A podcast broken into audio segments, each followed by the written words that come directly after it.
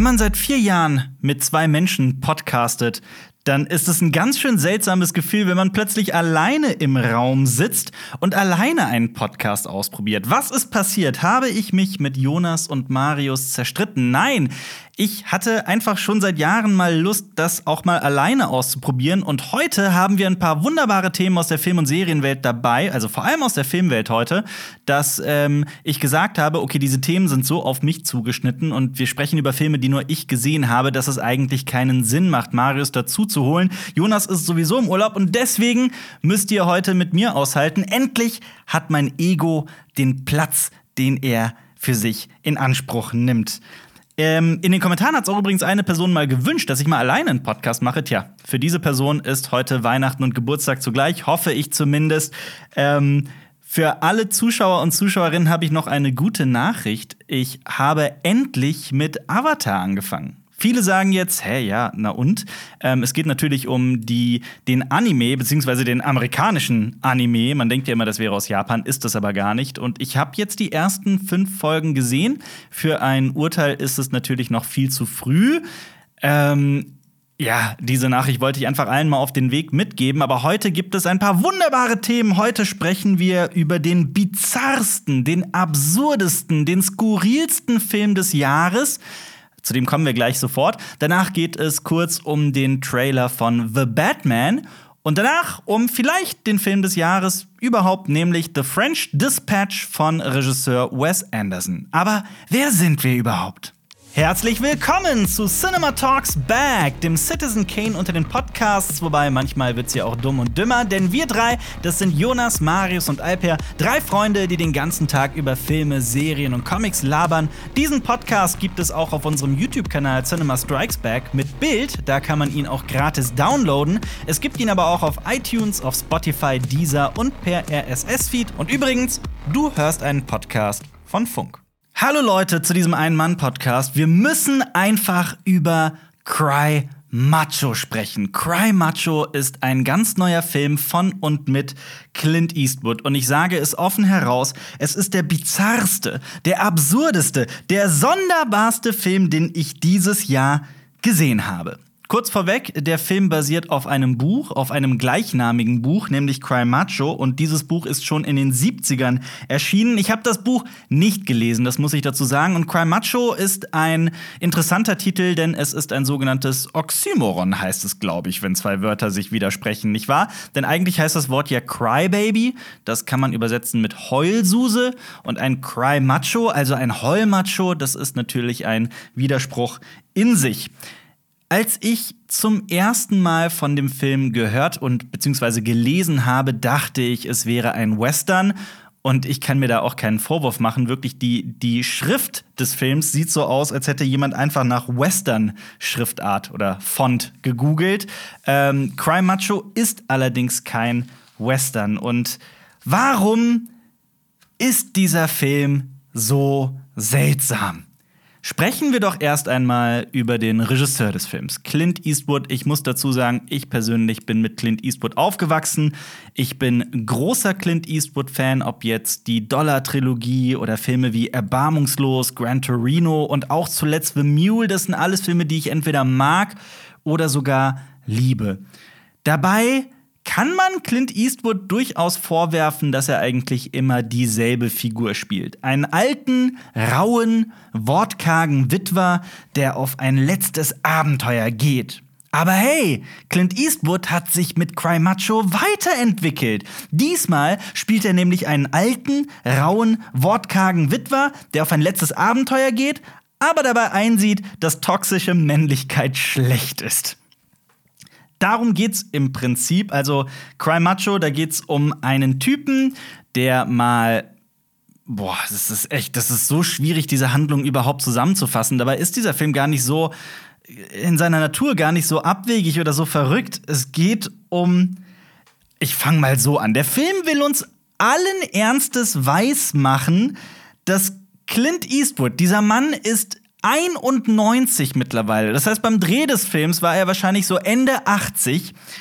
Und dieser Film will uns weismachen, dass er mit Ende 80 noch Rodeo reitet, vom Pferd stürzt, sich am Rücken verletzt und ein Jahr später wieder auf wilden Pferden sitzt.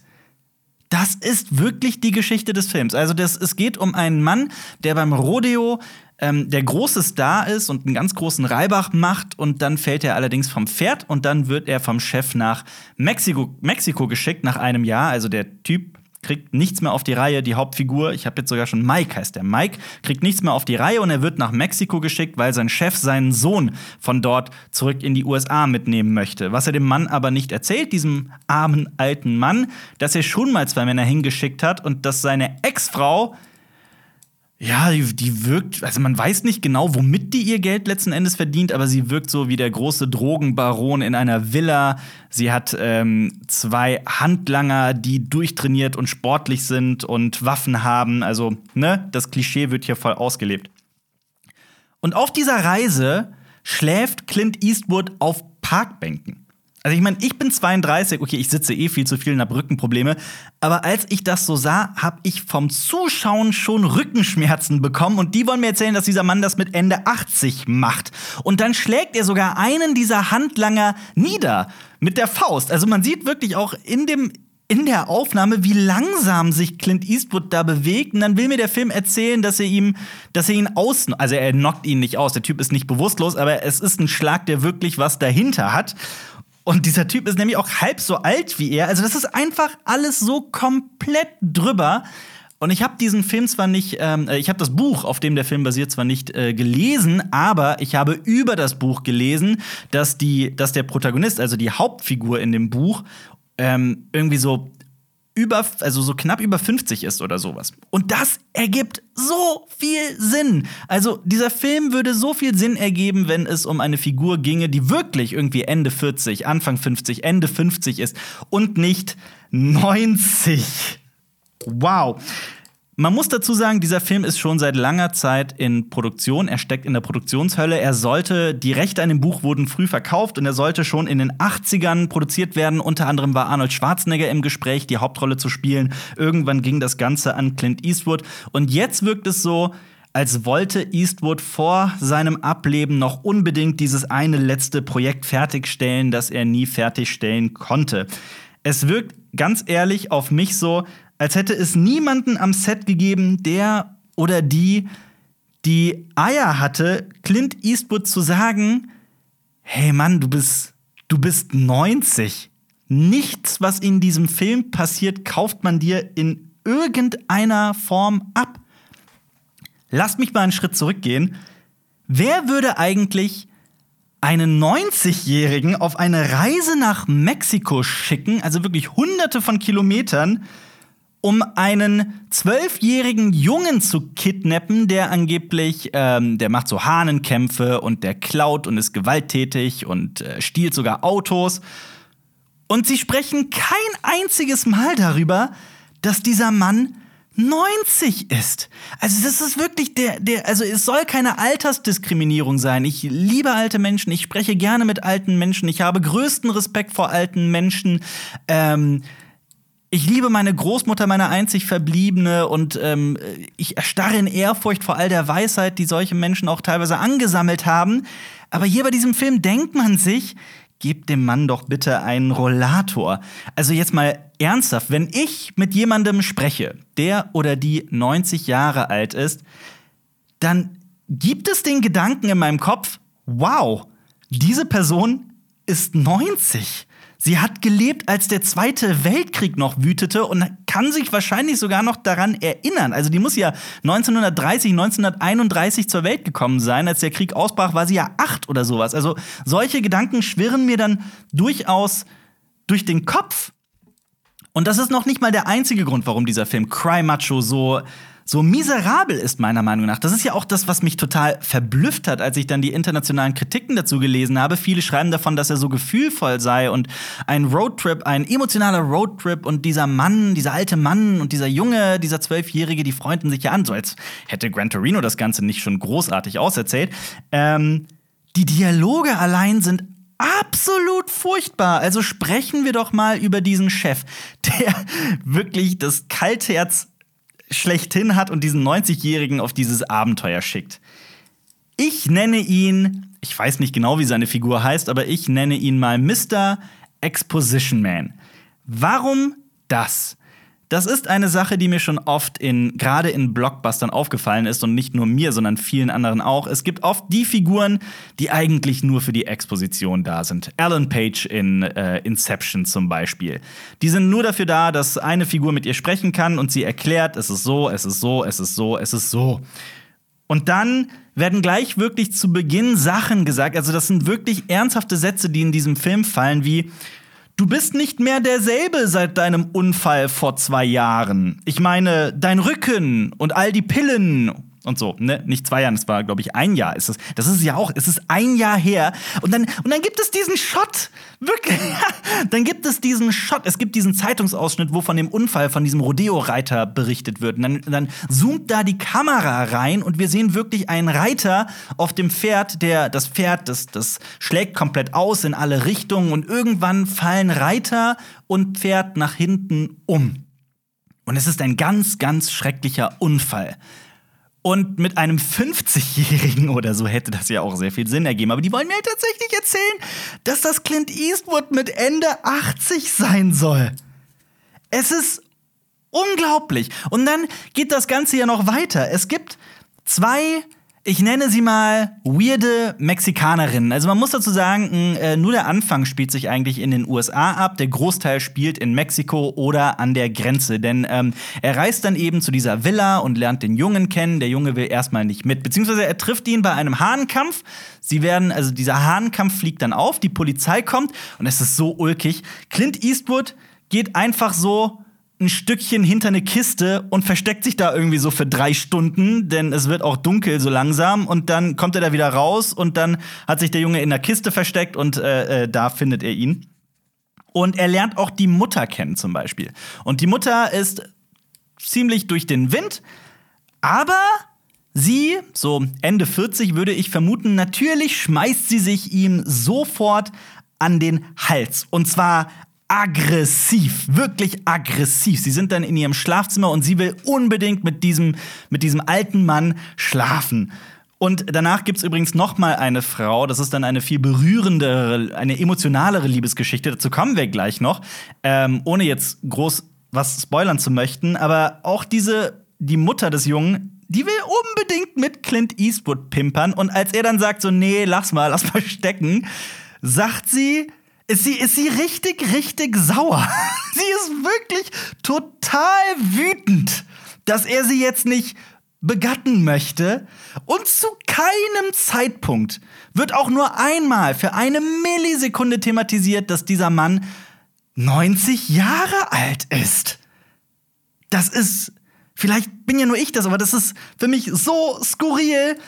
Aber die Sache ist die, es hat mir wirklich im Herzen geschmerzt als Clint Eastwood-Fan. Ich bin wirklich, ich weiß, dieser Mann hat privat, ist, das ist eine andere Geschichte. Ich spreche nicht über die Persona Clint Eastwood, ich spreche über seine Filme, das, was sie repräsentieren und das, was sie auch in mir auslösen. Erbarmungslos beispielsweise ist einer meiner ewigen Lieblingsfilme. Wirklich so locker Top 10, wenn nicht sogar noch, noch, noch, noch weiter. Also Erbarmungslos ist ein Western, den ich wirklich jedem ans Herz legen möchte. Großartig, aus den 90ern.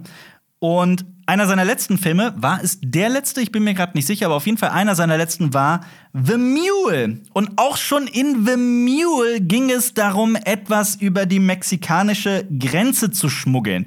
The Mule ist ähm, über einen echten Fall, also diese Person in The Mule gab es wirklich, nämlich einen ganz alten Mann, also jenseits der 80, der als letztes Abenteuer für mexikanische Kartelle Drogen über die Grenze geschmuggelt hat. Also diese Geschichte, die hat wirklich stattgefunden. Ob jetzt so wie im Film ist eine andere Frage. Und Clint Eastwood spielt diesen Mann. Und da ergibt sein Alter wirklich durch und durch Sinn. Denn es geht die ganze Zeit um das hohe Alter. Und es geht ja auch darum, dass die Polizisten und Polizistinnen, die, die Grenzpolizei, dass sie natürlich diesen alten Mann nicht verdächtigen. Und es ist fast schon wie so ein kleiner Superheldenfilm für alte Menschen. Ähm, es ist trotzdem auch da teilweise ein bisschen albern, dass dieser über 80-Jährige gleich zwei Dreier hat. Also Clint Eastwood hat's irgendwie mit seinen Sexgeschichten auf der großen Leinwand, aber gut, sei es ihm vergönnt, diese, diese Fantasie. Wahrscheinlich auch Realität, wer weiß. Aber The Mule ergibt Sinn und ich mochte auch The Mule und Bradley Cooper spielt mit und ähm, mir hat The Mule als, als harmloser, solider äh, Drogenthriller einfach auch Spaß gemacht. Und damit kommen wir wieder zu Cry Macho zurück, denn Cry Macho ergibt einfach vorne und hinten keinen Sinn. Also es gibt auch Szenen, die, die ergeben in der Handlung einfach keinen Sinn. Er reist nach Mexiko, um diesen Jungen zu holen, aber der Junge will nicht, er will in Mexiko bleiben.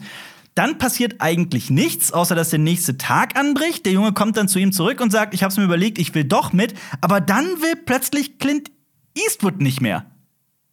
Und das, man, das wird nicht erklärt. Zumindest, oder ich habe es komplett verpasst, aber ich war eigentlich fit im Kino und habe alles verstanden. Es war auch äh, original mit Untertiteln. Also es war. Es wird nicht erklärt. Und dann gibt es sogar diesen Moment, also sie reisen dann eigentlich, dann denkst du dir, okay, alles klar, was soll denn in diesem Film noch groß passieren? Sie reisen halt dann in die USA, er gibt den Jungen bei seinem Vater ab und dann ist Friede, Freude, Eierkuchen. Aber dann gibt es diesen Moment, in dem gesagt wird, dass sie jetzt schon seit zwei Wochen in einem mexikanischen Dorf festsitzen.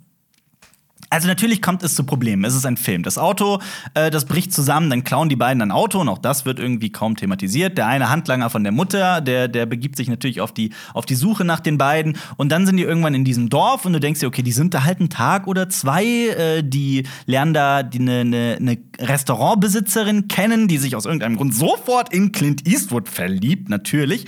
Und ähm, plötzlich halten auch alle diesen Clint Eastwood, weil er sich ja so gut mit Pferden versteht und mit Tieren, plötzlich halten ihn alle für den großen Dr. Doolittle des Dorfes und alle bringen ihre Tiere zu ihm.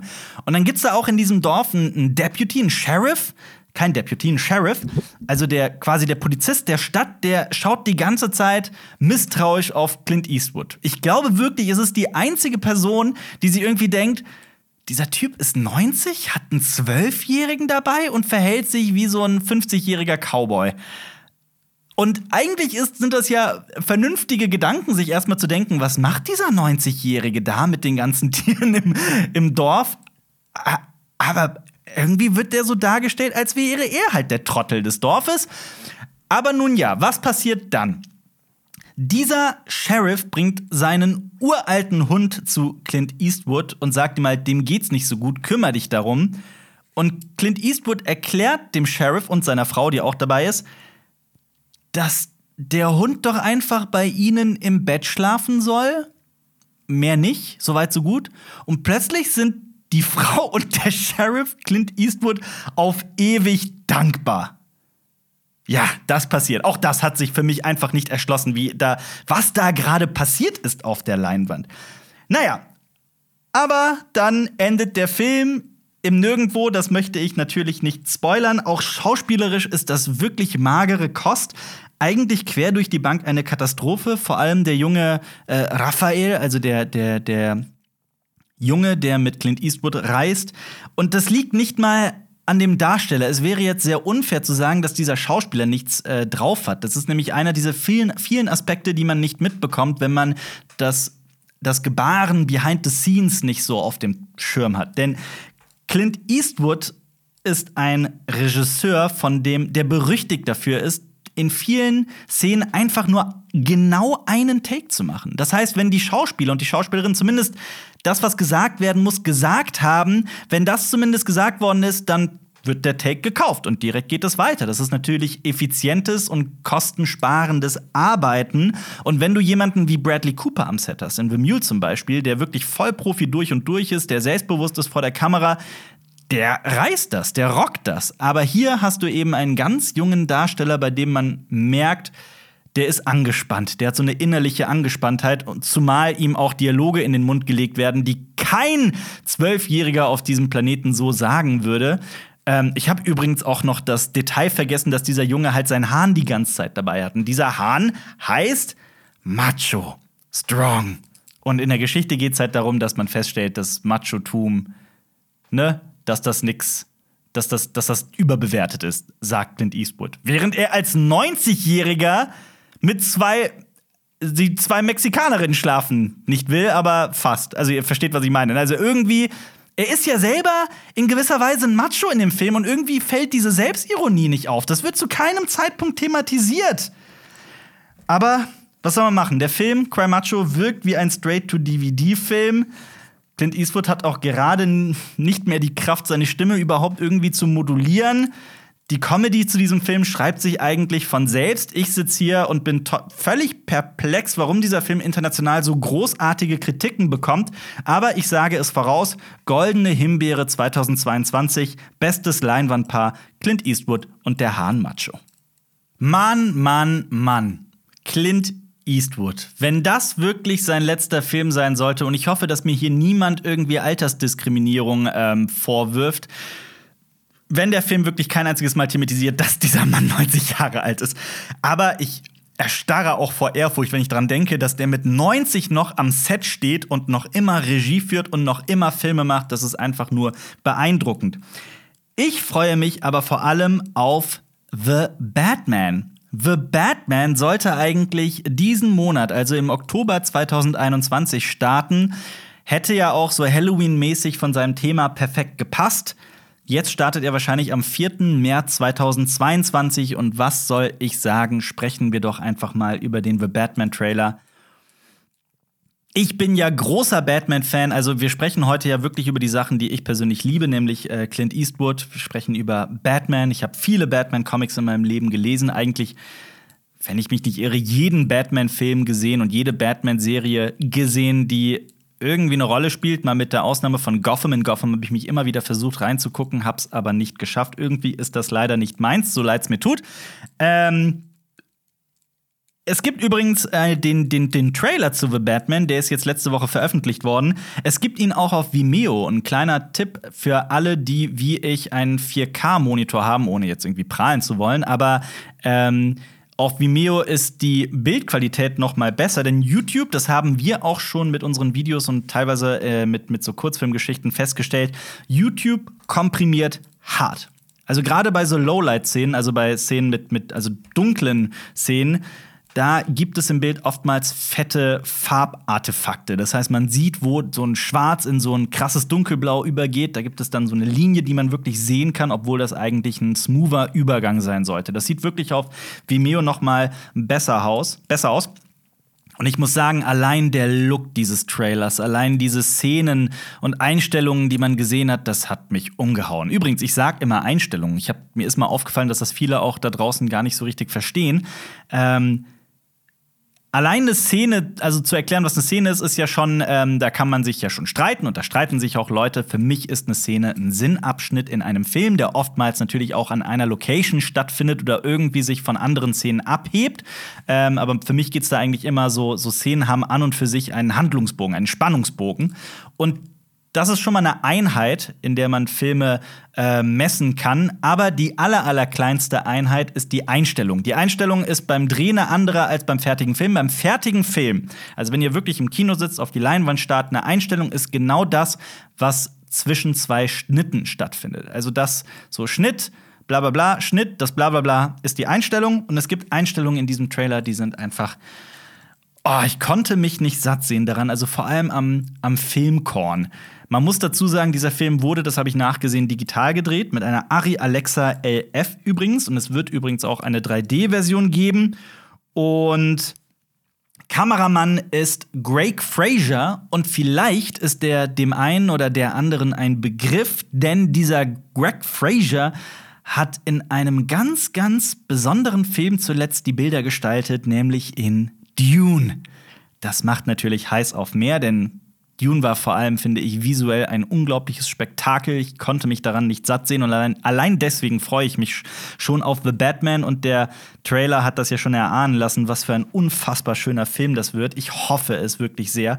Ähm, Greg Fraser hat übrigens auch in The King oder auch in Rogue One für die Kameraarbeit gesorgt, also für die Bildgestaltung, Director of Photography nennt man das ja. Ähm, und deswegen bin ich da wirklich sehr gespannt. Ich glaube, The Batman wird schon allein deswegen speziell aussehen, weil er fast, also wirklich in großen Teilen in England und teilweise auch in Schottland gedreht wird. Und deswegen bin ich da sehr gespannt drauf. Ja, was soll ich zum Trailer sagen? DC und Warner Bros. haben es scheinbar endlich verstanden. Ich sage es wirklich, ich habe das schon bei Man of Steel gesagt und ich sage es seitdem, ich sage es seitdem ich mich in Justice League durch die oh, durch, durch die Kinofassung gequält habe, da habe ich es auch schon in meiner Kritik gesagt, DC hat scheinbar noch nicht verstanden, was sie da in der Hand haben mit ihren, mit ihren Superhelden, gerade mit Batman. Ähm, ich wollte schon immer einen düsteren, einen erwachsenen, einen blutigen, einen aus der Bahn geworfenen, durchgeknallten, irren Batman sehen. Und nicht nur das, sondern mehr sowas wie ein, einen Neo-Noir. Also ein, ein Batman, der, nicht, der sich nicht nur irgendwie durch äh, Gegnerhorden prügelt, sondern der auch echte ähm, Detektivarbeit leistet. Und was soll man sagen? Also, dieser Film oder der Trailer, der zeigt, dass er genau das zu sein scheint. Ich freue mich da sehr darüber. Also, wenn ich zum Beispiel jemals die Chance bekommen sollte, in einem Paralleluniversum einen Batman-Film zu machen, es gibt diesen Comic Arkham Asylum, A Serious House on Serious Earth. Das sei mal ein ganz großer Geheimtipp. Ich spreche ja schon seit Jahren darüber, dass das mein ewiger Lieblings-Batman ist. Ähm, darin geht es darum, dass der Joker das Arkham Asylum ja, unter seine Fittiche nimmt. Also die, die, äh, da gibt es eine, einen Aufstand und Batman muss in diese, in diese psychiatrische Anstalt hinein, um dafür Recht und Ordnung zu sorgen. Aber Batman hat Angst, dass er da drin von der Anstalt aufgefressen wird, weil er genauso durchgeknallt sei wie die, wie die Insassen. Es geht halt genau darum, ist Batman eigentlich die andere Seite der Medaille oder im Endeffekt doch, ähm, zählt er doch zu derselben Seite. Und ich wollte immer einen Batman als mystische, als düstere Kreatur, die selbst die irrste Figur von allen ist. Zum Beispiel aus der Sicht der Verbrecher, wie diese komische, riesige, unbesiegbare Fledermausgestalt über die Dächer schwingt und ähm, für Angst und Schrecken sorgt. Ich weiß nicht, ob das dieser Batman so ähnlich machen wird. Also für mich kann es wirklich nicht brutal und düster genug sein mit einem Batman, aber ich finde, das ist schon mal ein sehr, sehr vielversprechendes Schmankerl, was wir hier bekommen haben. Ich mochte auch schon Ben Affleck als, als Batman, beziehungsweise ich fand ja immer, dass Ben Affleck ein großartiger Batman war. Vielleicht nicht der beste Bruce Wayne. Man muss ja bei Batman auch immer differenzieren. Wer ist ein guter Batman? Wer ist ein guter Bruce Wayne? Manchmal, manchmal ist es beides, manchmal auch gar nichts davon. Ähm, bei Robert Pattinson habe ich das Gefühl, das ist so ein bisschen andersrum als bei ähm, Ben Affleck. Also, dass er, er sieht wie ein großartiger Bruce Wayne aus. Ob er jetzt auch ein guter Batman sein wird, man muss, man muss warten, weil er hat ja auch diese, diese Goff-Augen, ne, diesen Lidstrich, nicht diesen Lidstrich, ne, es ist schwarz an den Augen. Ähm, Witziger Funfact übrigens: Robert Pattinson heißt eigentlich Robert Thomas Pattinson, genauso wie Bruce Wayne eigentlich Bruce Thomas Wayne heißt. Also ja, die beiden vereint, dass der Zweitname Thomas ist. Und ursprünglich sollte eigentlich Ben Affleck diesen Batman spielen, aber dann ist er ja raus aus dem Projekt. Und noch ein Fun Fact, den ich auch äh, bei meiner Recherche rausgefunden habe. Robert Pattinson, der hier einen jungen Batman so in seinem zweiten Jahr spielt, Robert Pattinson ist hier älter, als Christian Bale es war in Batman Begins. Naja, ich empfehle übrigens auch den Comic Year One. Da geht es auch darum, wie Batman eigentlich zu der Person wurde, die er letzten Endes ist. Ähm, es ist also ein früher Bruce Wayne, völlig unkontrollierbar und unberechenbar. Die Leute kennen seine Regeln noch nicht. Das heißt, in Gotham City ist auch irgendwie noch nicht herumgesprochen worden. Was ist dieser Batman genau? Ist er jetzt wirklich, kämpft er wirklich gegen Korruption und gegen die Verbrecher oder ist er vielleicht selber einer davon? Und wenn man jetzt zum Beispiel ich bin ja ein großer Verfechter der äh, Batman-Trilogie von Christian, von Christian Bale, von äh, Christopher Nolan und Christian Bale. Ähm, man muss aber dazu sagen, dass, also einmal will ich den dritten da wirklich ausklammern. Ich mag The Dark Knight Rises nicht besonders, aber auch in Batman Begins wird Batman relativ schnell zu Batman. Ich will jetzt Batman Begins überhaupt nicht äh, ins, in, ein, in ein negatives Licht stellen, weil ich den Film sehr mag und das auch damals für mich ein Batman war, wie ich ihn eigentlich schon immer haben wollte. Ähm, aber Batman wird schnell zu Batman. Und ich glaube, dass dieser The Batman sich sehr darauf konzentrieren wird, ich hoffe es zumindest, dass, ähm, ja, dass Bruce Wayne eigentlich selber irre geworden ist und sich selbst noch finden muss und dass die Leute Angst vor ihm haben. Und darauf freue ich mich.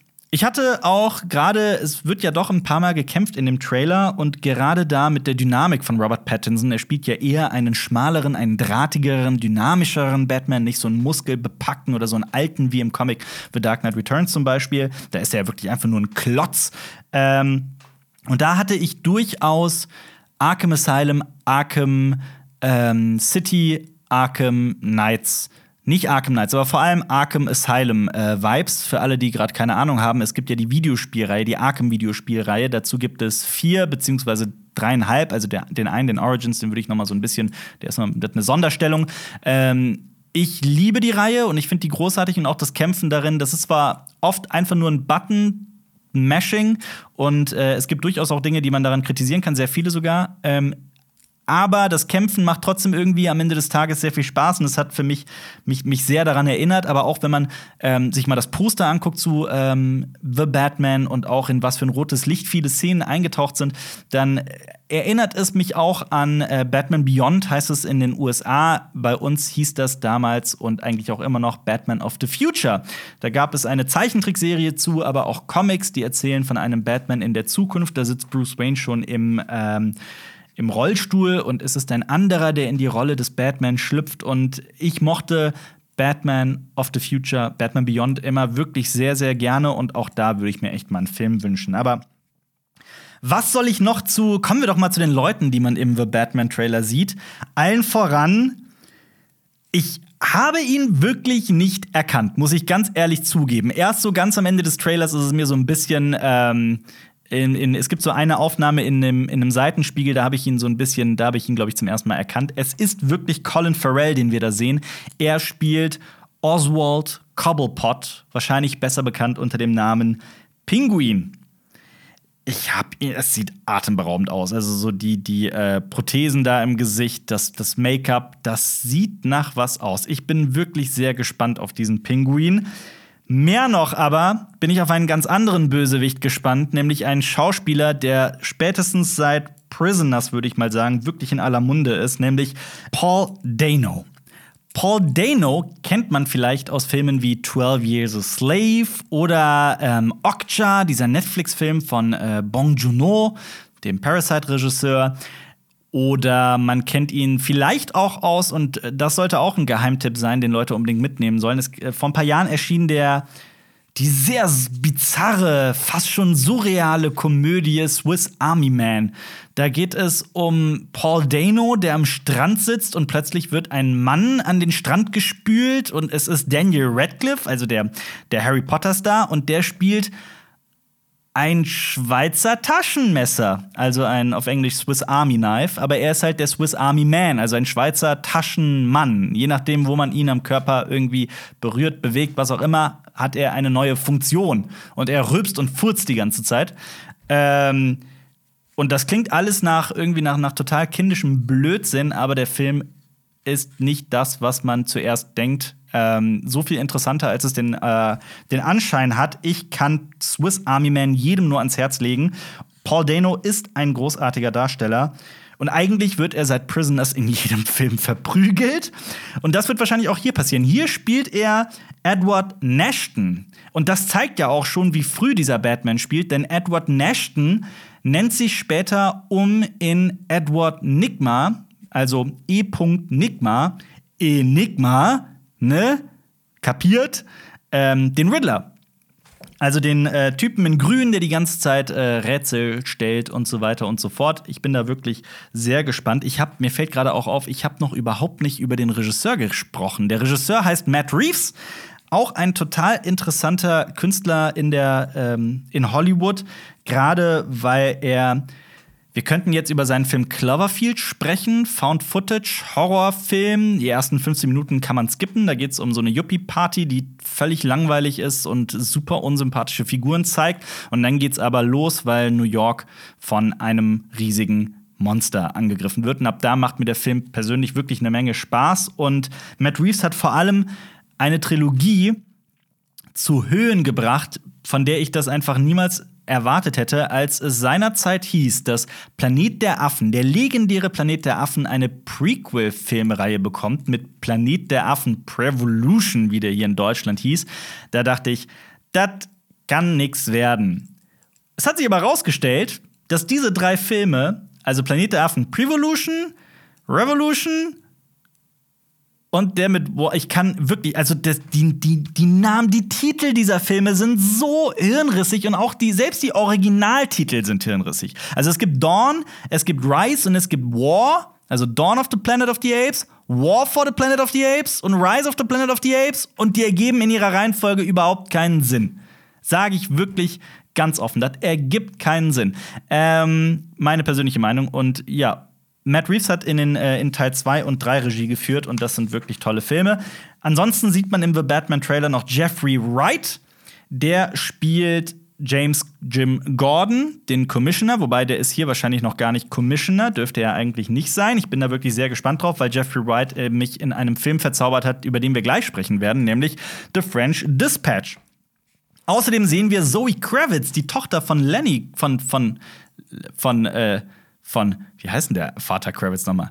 Äh, Fly Away. I wanna fly. Len Lemmy, Lenny Kravitz? Lenny? Lenny? Ich komme nicht mehr drauf, aber ihr wisst, wen ich meine. Äh, Zoe Kravitz spielt Catwoman und ich persönlich finde, dass diese Catwoman wirklich großartig aussieht. Ich, ich werde wahnsinnig. Ich weiß nicht, was da gerade in meinem Kopf los war. Wahrscheinlich, weil ich hier alleine podcast, aber ich habe es noch nachgeguckt. Es ist natürlich Lenny Kravitz. Ich war nur so verwirrt, weil ich bei Lenny natürlich irgendwie direkt an Lemmy Kilmister denken musste, den Frontmann von Motorhead. Äh, möge er in Frieden ruhen. Aber sprechen wir über die Tochter von Lenny Kravitz, Zoe Kravitz. Sie spielt hier Catwoman und mich hat sie wirklich von Anfang an überzeugt. Ich glaube, das wird eine großartige Catwoman. Ich persönlich freue mich sehr darauf.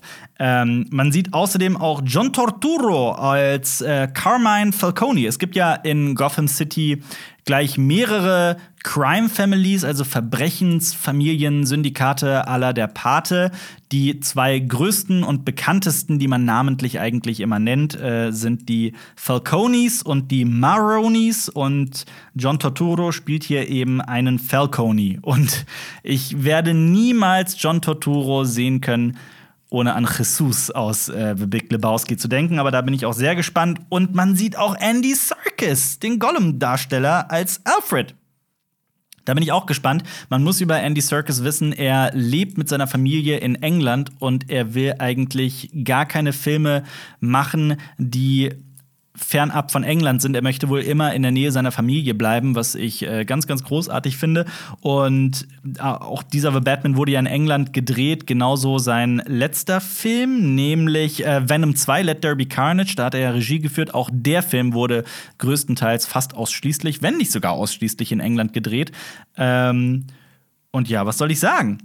Also, es wird ja auch in diesem Trailer, ich habe mir das so aufgeschrieben, ich bin mir gar nicht mehr sicher, aber ich glaube, es wird auch von, ähm, das stand auf diesem, ähm, der ist ja, also man sieht diesen Shot von oben, wie Bruce Wayne in einem, auf so einem Parkettboden steht und da ist irgendwas auf dem Boden gekritzelt worden und da steht auch The Sins of my father, also die Sünden meines Vaters. Und da bin ich wirklich sehr gespannt. Also, dass es in irgendeiner Form wieder um Bruce Waynes Eltern geht, das ist klar. Ich hoffe, dass wir jetzt nicht zum sieben Millionsten Mal sehen müssen, wie die Perlenkette von Martha Wayne auf den Boden stürzt, während sich die Kugel in ihre Brust bohrt. Das habe ich wirklich jetzt schon zu oft gesehen und auch in Batman wie Superman habe ich das nicht unbedingt gebraucht. Aber Thomas Wayne war eigentlich eine total interessante Persönlichkeit, der reiche Kopf von ähm, Wayne Enterprises.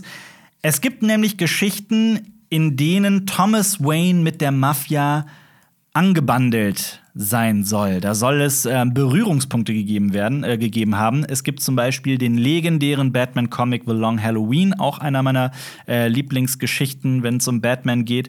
Und darin wird auch erzählt, dass Thomas Wayne Carmine Falcone gerettet hat.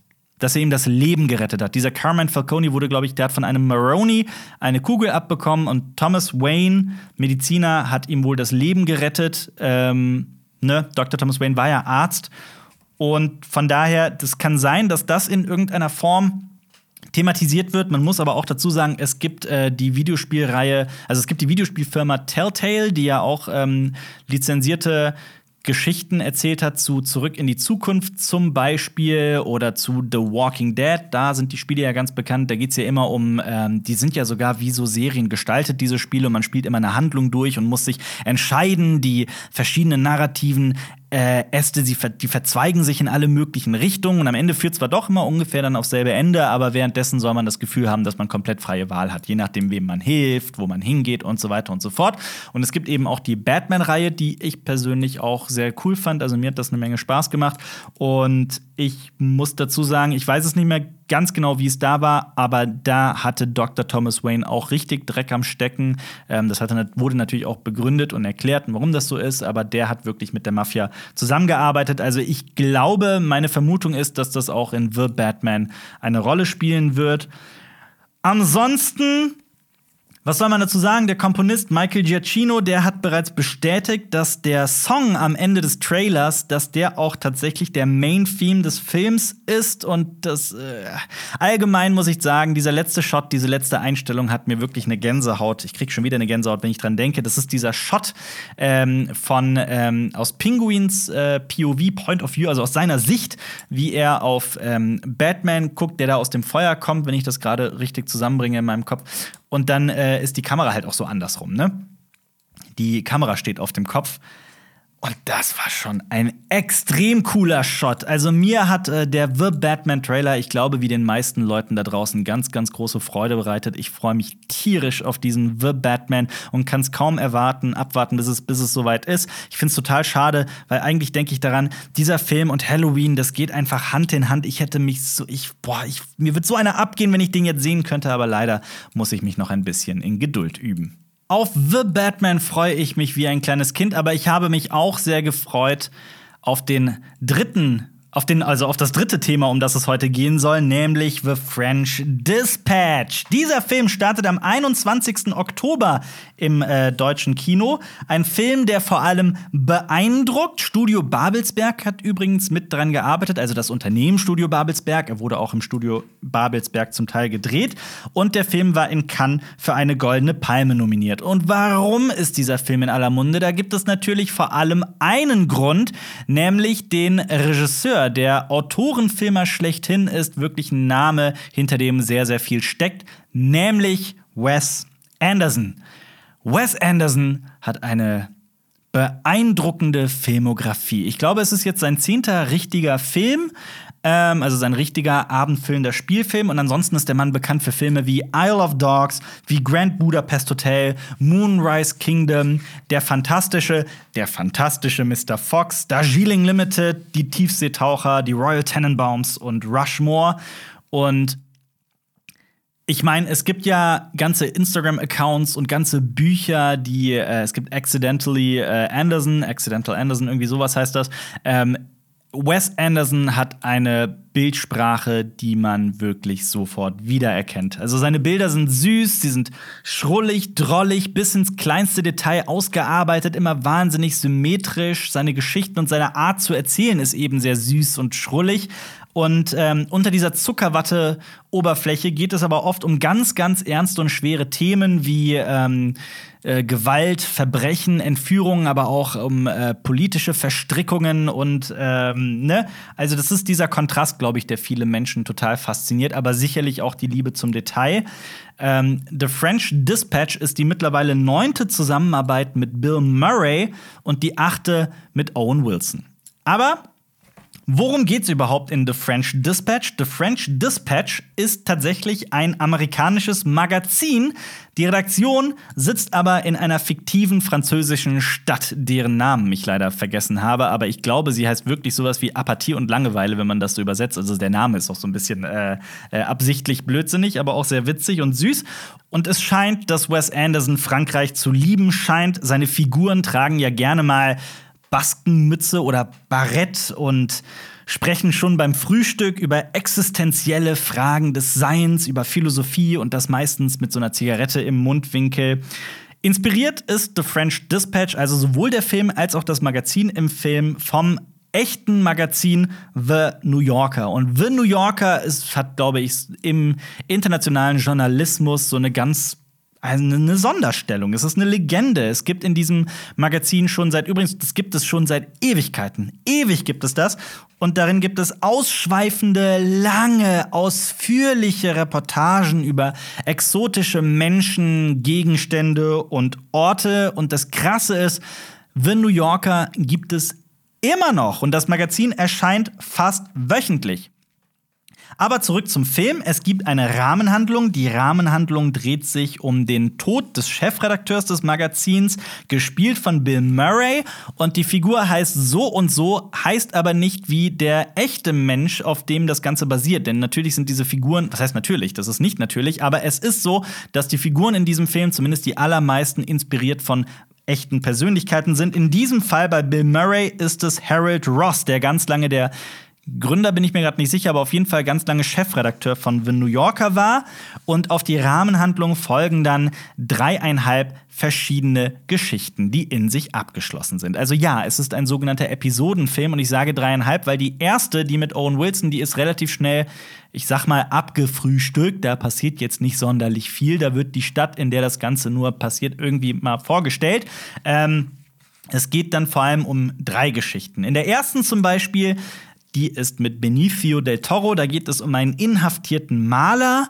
Seine Gefängniswärterin Lia Saidu ist seine Muse.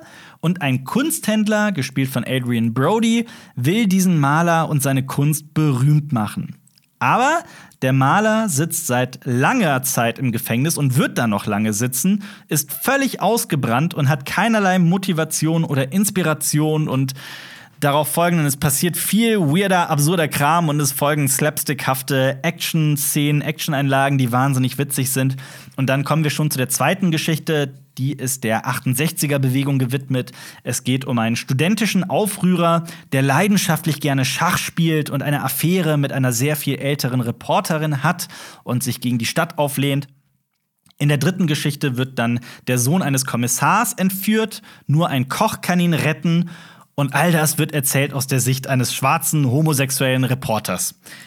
Es klingt verrückt, auch wenn ich so sage. Es, es ist abgedreht, es ist außergewöhnlich, das kann man nicht anders sagen. Aber wenn man sich diesen Film anguckt, dann fällt zuallererst der wirklich atemberaubende, unglaubliche Cast auf. Es sind nämlich gleich sieben Oscar-Gewinner und Gewinnerinnen mit dabei, von Frances McDormand über Tilda Swinton bis hin zu Benicio del Toro, den ich ja eben schon genannt habe, Christoph Waltz, Adrian Brody, Fisher Stevens und Angelica Huston. Die hat auch schon in vielen Filmen von Wes Anderson mitgespielt. Die kennt man zum Beispiel von Adams Family aus äh, von 1991. Sie spricht hier. Und zu den sieben Oscar-Gewinnern kommen dann auch noch sieben Oscar-Nominierte dazu, nämlich Timothée Chalamet, der wird übrigens tatsächlich Timothy genannt, nicht Timothy. Ich finde das auch total eigenartig, aber ich habe das mal nachgeguckt. Der Junge heißt eigentlich, oder der Junge, der Typ ist über 20. Der Mann heißt Timothy. Und außerdem spielt mit äh, noch äh, Saoirse Ronan, Bill Murray, wie gesagt, Willem Dafoe, Edward Norton, Owen Wilson. Und dann gibt's noch zu sehen Elizabeth Moss, Leaf Schreiber, Jason Schwartzman, Jeffrey Wright ist großartig in diesem Film, der halt in The Batman ja Commissioner Gordon spielt. Der spielt hier diesen diesen schwarzen Reporter, über den ich eben gesprochen habe. Das ist nämlich eine ganz berühmte Figur des Journalismus, also ein echter Mensch namens James Baldwin, heißt hier in diesem Film nur anders. Ich weiß gar nicht, äh, wie ich anfangen soll. Dieser Film ist eine Liebeserklärung an den Journalismus. Jede Figur basiert, wie gesagt, auf einem Journalisten oder einer Journalisten aus der Geschichte. Ähm, über Menschen, also das sind alles Menschen, die über historische Meilensteine der Menschheitsgeschichte berichtet haben.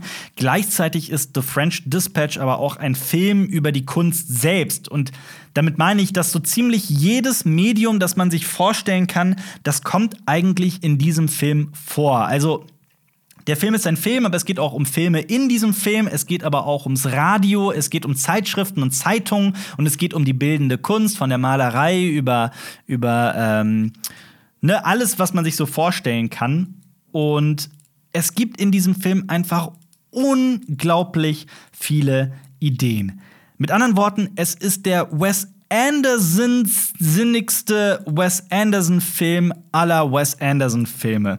Schwarz-Weiß-Aufnahmen wechseln sich mit bunten ab, das Bildformat verändert sich und die Kamera macht jede Bewegung, die man sich eigentlich vorstellen kann. Es ist ein Film, der mich visuell umgehauen hat. Wirklich umgehauen, also teilweise sogar überfordert. Dieser Film ist visuell atemberaubend und beeindruckend. Dann gibt es auch noch aufgeschnittene Häuser und Modellbauten, dann kommt plötzlich ein animierter Teil daher und es kommt eigentlich permanent etwas Neues und dieser Film sieht so großartig aus, denn gedreht wurde sogar auf echtem 35 mm Film. Der Kameramann ist Robert D. Yeoman. Der arbeitet schon seit den 90ern mit Wes Anderson zusammen. Und die beiden haben diesen einzigartigen Wes Anderson-Look wirklich bis ins kleinste Detail perfektioniert. Und ich habe das Gefühl, The French Dispatch ist so der Höhepunkt dieser Reise. Also noch mehr Wes Anderson in einem Film geht eigentlich gar nicht. Es gibt jetzt viele Menschen, also da scheiden sich ja die Geister. Ich persönlich bin jetzt zum Beispiel nicht der größte Wes Anderson-Fan, aber ich kenne viele, gerade auch unter unseren Abonnenten und Abonnentinnen, die riesen Wes Anderson-Fans sind. Die werden ausrasten. Die werden sagen, ich muss diesen Film siebenmal im Kino sehen. Das wird es wirklich so geben. Ich zähle mich nicht dazu. Ähm im Prinzip kann man sich in The French Dispatch gar nicht langweilen, weil visuell ständig was Neues passiert und der Film thematisiert ja die Kunst selbst und große Kunstwerke, ist selber aber auch sicherlich ein ganz großes Kunstwerk. Am Ende des Tages muss ich aber ganz ehrlich gestehen, dass auch dieser Film mich nicht zum Wes Anderson-Fan gemacht hat, weil auch dieser Film mich nicht begeistert hat. Ich ähm, zähle mich natürlich auch zu den vielen Menschen, die Grand Budapest ganz großartig finden, aber auch da es ist nicht gerade mein Lieblingsfilm. Bei The French Dispatch zum Beispiel ist es so, es gibt Wes Anderson typisch, typisch wahnsinnig unterschiedliche, schräge, schrullige, bizarre, sonderbare Figuren. Die sind interessant und jede Figur ist an und für sich interessant. Besonders komplex werden die aber nicht und auch nicht unbedingt relatable. Also ich habe es wirklich zu keinem Zeitpunkt geschafft, mich mit irgendeiner Figur zu identifizieren. Das heißt, mit anderen Worten, dieser Film hat es nie geschafft, mich in seine Handlung zu ziehen. Also eigentlich habe ich immer ganz distanziert und nüchtern und neutral auf diesen Bild, auf diesen Film geblickt. Und ich war immer wieder begeistert von der Arbeit und der Detailverliebtheit, die da hineingeflossen ist. Aber der letzte Funken, der hat gefehlt die verschiedenen Geschichten und dieser episodenhafte, die episodenhafte Natur dieses Films, also dass es eben verschiedene ineinander, also voneinander getrennte Geschichten gibt, die lassen eigentlich auch gar nicht zu, dass man emotional wirklich mitgenommen wird. Das hatte, dasselbe Problem hatte zum Beispiel, also ich finde, fast jeder Episodenfilm hat dieses Problem. Also man muss immer wissen, worauf man sich einlässt. Bei ähm, The Ballad of äh, Buster Scruggs hieß der von den äh, Coen-Brüdern vor ein paar Jahren. Den fand ich tatsächlich besser. Ähm, aber auch nicht jede Episode. Da gab es auch Episoden, die mich äh, überhaupt nicht mitgenommen haben.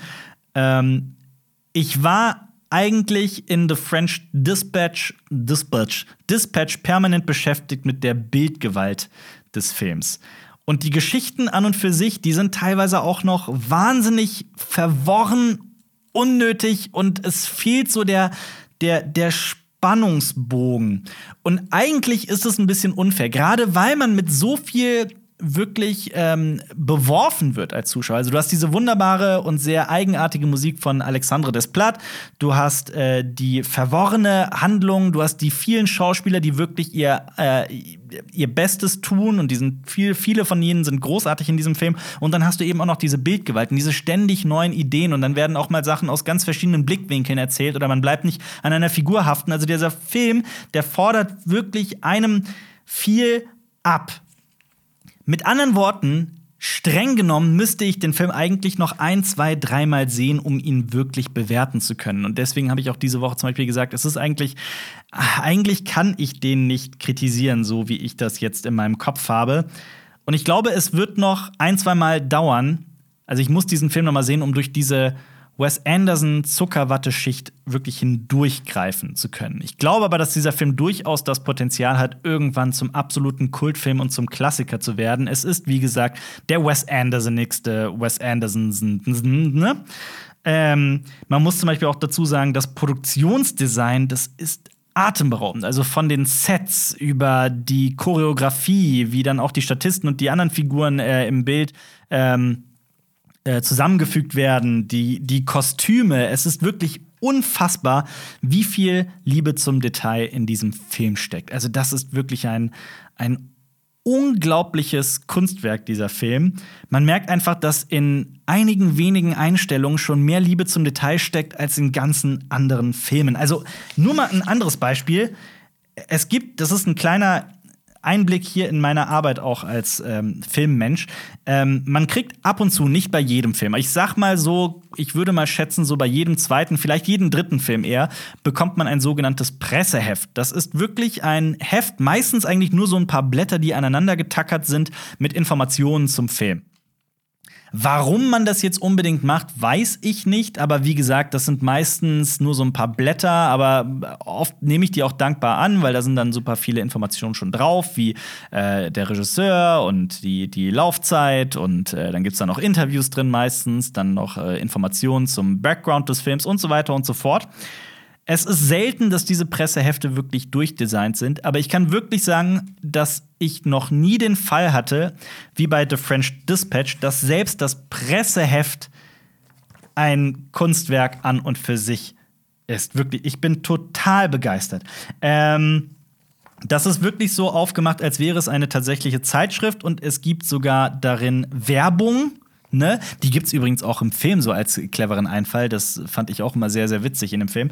Und ähm, hier gibt es Werbung zu fiktiven Marken, zu fiktiven Produkten. Hier, also ich zeige es gerade in die Kamera, denn äh, auf ähm, YouTube könnt ihr ja diesen Podcast mit Bild sehen. Also in dieses Presseheft, das ist so schön designt. Das ist wirklich hier, hier in diesem Presseheft steckt schon mehr Liebe drin als in Filmen, die ich in den letzten Wochen gesehen habe. Äh, wirklich großartig. Und das zeigt halt auch, dass wir hier von einem ganz einzigartigen Film sprechen. Selbst wenn ich ganz subjektiv, total in meiner ganz, ganz persönlichen Meinung sagen muss, The French Dispatch ist jetzt nicht gerade mein Film des Jahres. Ich glaube, beim, also zum Jahresende hin machen wir ja immer eine Liste mit den besten Filmen, mit den zehn besten Filmen. Ich glaube, dass äh, The French Dispatch da definitiv seinen Platz einnehmen wird. Alles andere wäre, kann ich mir nicht vorstellen. Ähm, aber das spricht ja schon Bände. Also The French Dispatch sei wirklich jedem empfohlen, der möchte oder die möchte. Es ist im Endeffekt ein einzigartiger, mitreißender, visuell, also ein bildgewaltiger. Sage ich Meisterwerk? Nee, ich traue mich nicht. Aber es ist, es, ist, es ist ein krasses Stück Kino, auf jeden Fall. Ich muss hier ehrlich zugeben, ich bin so ein bisschen nervös. Das, dieser Ein-Mann-Podcast, das ist schon eine ganz schöne Herausforderung, einfach eine Stunde lang durchzuplappern. Ich hoffe, ihr hattet Spaß und äh, normalerweise mache ich Podcasts am liebsten zu dritt, denn die Kompetenz und der Humor von Jonas und Marius, der ist äh, hier eine absolute Bereicherung und äh, ich merke, wie schwierig es ist, das alleine zu machen.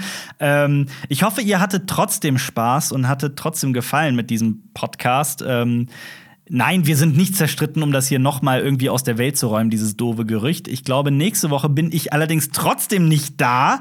Ähm, da werden wahrscheinlich Jonas und Marius wieder hier für euch da sein, über ein wunderbares Thema sprechen aus der Film-, Serien- und oder Comic-Welt. Ähm, falls ihr auf YouTube zuschaut, dann könnt ihr jetzt mit euren dicken Wurstfingern oder euren dünnen, grazilen Elbenfingern könnt ihr auf das Display so drauf touchen. Da verlinke ich euch nämlich unsere Kritik zu The Mule, dem Clint Eastwood-Film, den ich viel besser fand als Cry Macho. Boah, ich muss jetzt gerade wieder an Cry Macho denken. Das ist wirklich wie so ein Fiebertraum. Ich kann immer noch nicht fassen, dass ich diesen Film gesehen habe. Ich muss den eigentlich unbedingt noch mal gucken.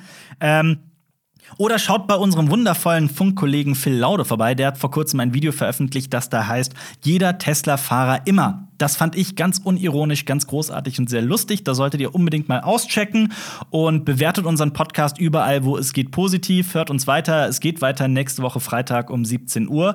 Und ich hoffe, ihr hattet Spaß. Schreibt mir auch gerne mal in die Kommentare, ob wir öfter mal so einen Ein-Mann-Podcast machen sollen. Also, bis zur nächsten Woche. Tschüss. Das war ein Podcast von Funk.